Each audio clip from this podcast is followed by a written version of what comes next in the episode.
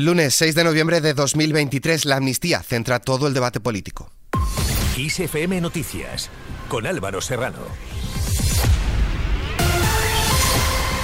¿Qué tal? Hoy lunes comienza una semana que puede ser decisiva para la investidura del líder socialista Pedro Sánchez tras el frenazo a las negociaciones del PSOE con Junts per Catalunya. Frenazo derivado de las reticencias de última hora de los independentistas de Carles Puigdemont que frustraron las pretensiones de los socialistas de concretar ya una fecha para celebrar el debate de investidura cuanto antes. Semana también llena de reuniones, todas ellas con la amnistía como tema central. El presidente del Partido Popular, Alberto Núñez Feijóo, reúne hoy lunes a la Junta Directiva Nacional de su partido, el máximo órgano entre congresos, para rearmar su posición ante Pedro Sánchez, que ultima su pacto con Junts para lograr ser investido presidente.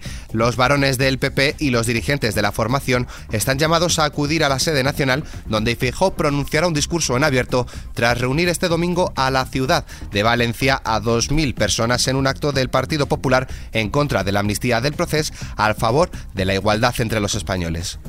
Nunca en nuestros 45 años de Constitución ha sido más necesario defender la democracia, que nunca ha habido un mensaje de más regresión de derechos y libertades en España y que nunca en toda nuestra historia democrática se ha pretendido que haya menos democracia en España.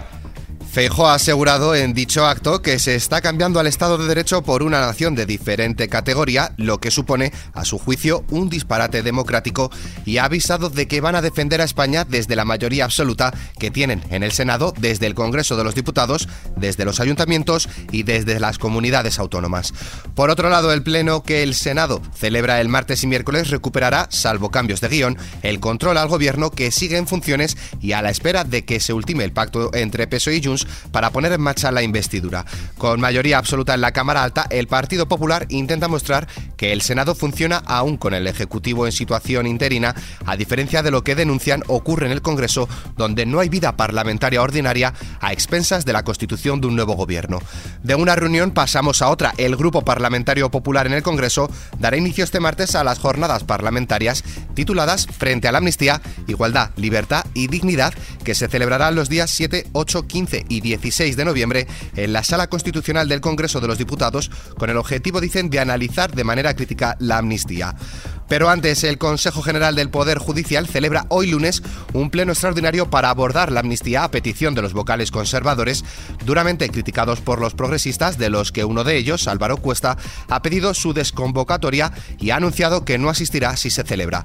Los vocales, sin conocer aún el texto de la proposición de ley, consideran la amnistía una medida de abolición del Estado de Derecho que violenta la Constitución y convierte a la justicia en una quimera. Por su parte, Vox continuará a lo largo de este mes de noviembre mostrando en las calles su rechazo a la ley de amnistía que el presidente del gobierno en funciones y candidato a la investidura Pedro Sánchez pretende conceder a las personas vinculadas con el procés, entre ellas los CDR y Tsunami Democratic. Vox, como quedó acreditado ayer, se compromete con la movilización permanente, la movilización constante y la movilización creciente. No va a quedar ningún tipo de ilegalidad ni de traición sin respuesta. Ese es nuestro compromiso. Y además lo vamos a hacer sin ningún tipo de partidismo. Y hasta la Iglesia se posiciona políticamente. El arzobispo de Oviedo, Jesús Sanz Montes, ha cargado contra el acuerdo de amnistía que el PSOE está negociando con los partidos independentistas catalanes, criticando que los que delinquieron grave y violentamente sean ahora, dice, cómplices que venden lo ajeno por un plato de lentejas para seguir en el poder.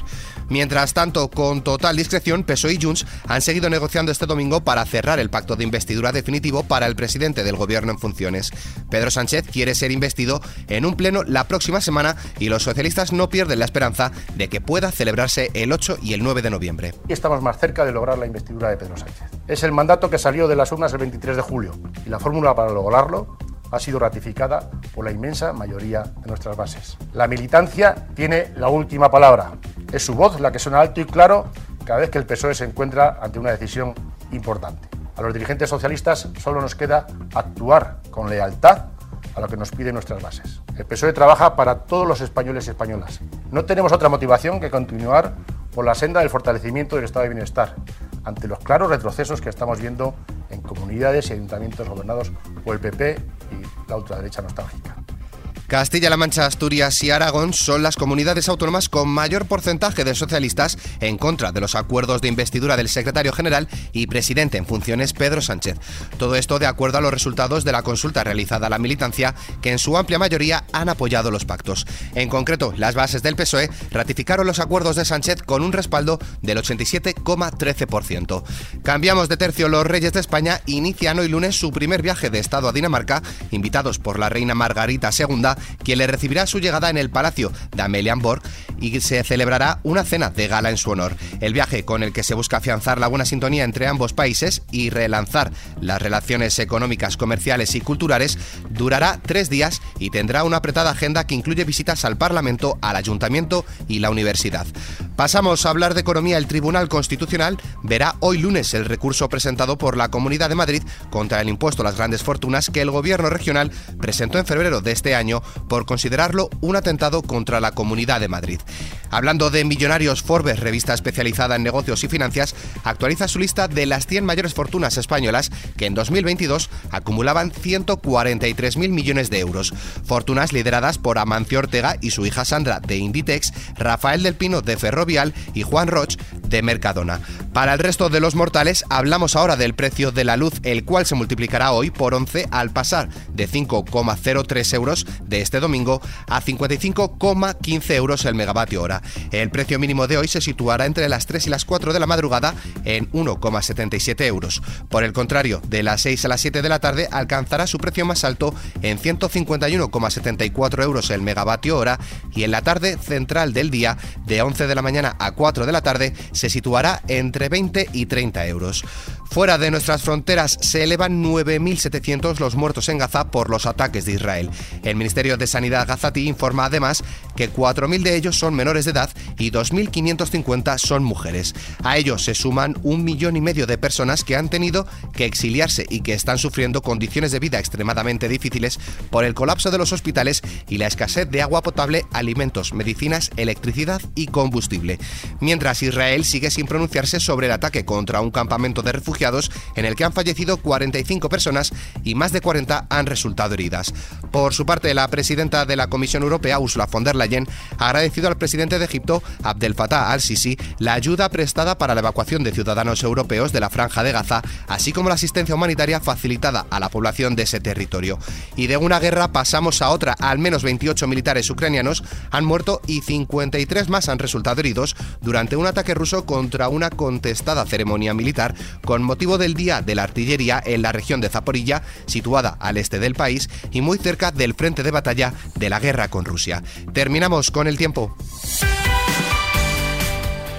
Hoy lunes se esperan cielos nubosos y lluvias que afectarán a Galicia y Cantábrico y por la tarde se prevé que aumente la inestabilidad en el Pirineo Oriental con chubascos que también podrían afectar otras zonas del nordeste de Cataluña. En el resto de la península, en Baleares y Canarias, se espera un tiempo más estable. En cuanto a las temperaturas, tanto las máximas como las mínimas bajarán en todo el país. Con el parte meteorológico nos despedimos, pero la información continúa puntual en los boletines de Kiss FM y como siempre ampliada aquí en nuestro podcast Kiss FM Noticias.